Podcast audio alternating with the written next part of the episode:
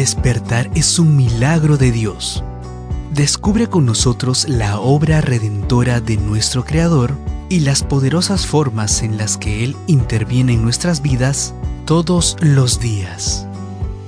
Mi vida en tus manos. Descubre cada mañana el propósito de Dios para tu vida. Bienvenido.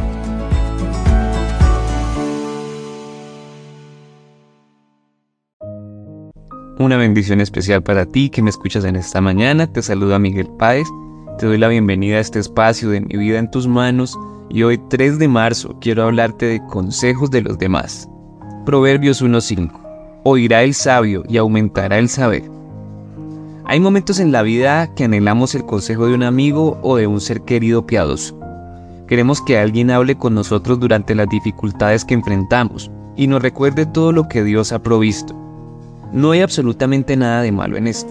Es más, a ningún cristiano se le ha pedido que obre por cuenta propia en su camino de fe. Estamos llamados a vivir en comunidad.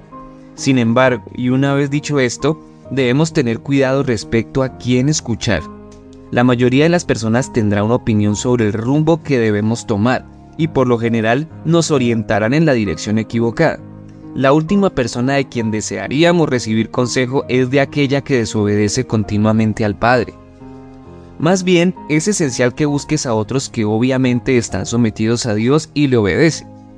Busca cristianos que comprendan con claridad cómo escuchar a Dios, que tengan relaciones fuertes con el Señor y vivan bajo su voluntad.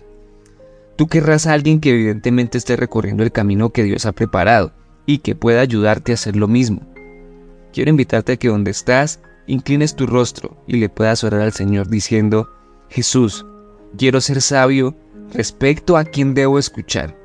Guíame hacia otras personas que anden contigo y me ofrezcan un consejo sabio. Amén.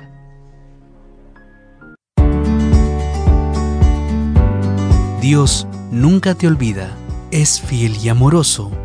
Su paz está presente en todos tus momentos. Mi vida en tus manos. Te esperamos mañana muy temprano para animarnos y levantar nuestro ánimo y amor con Dios.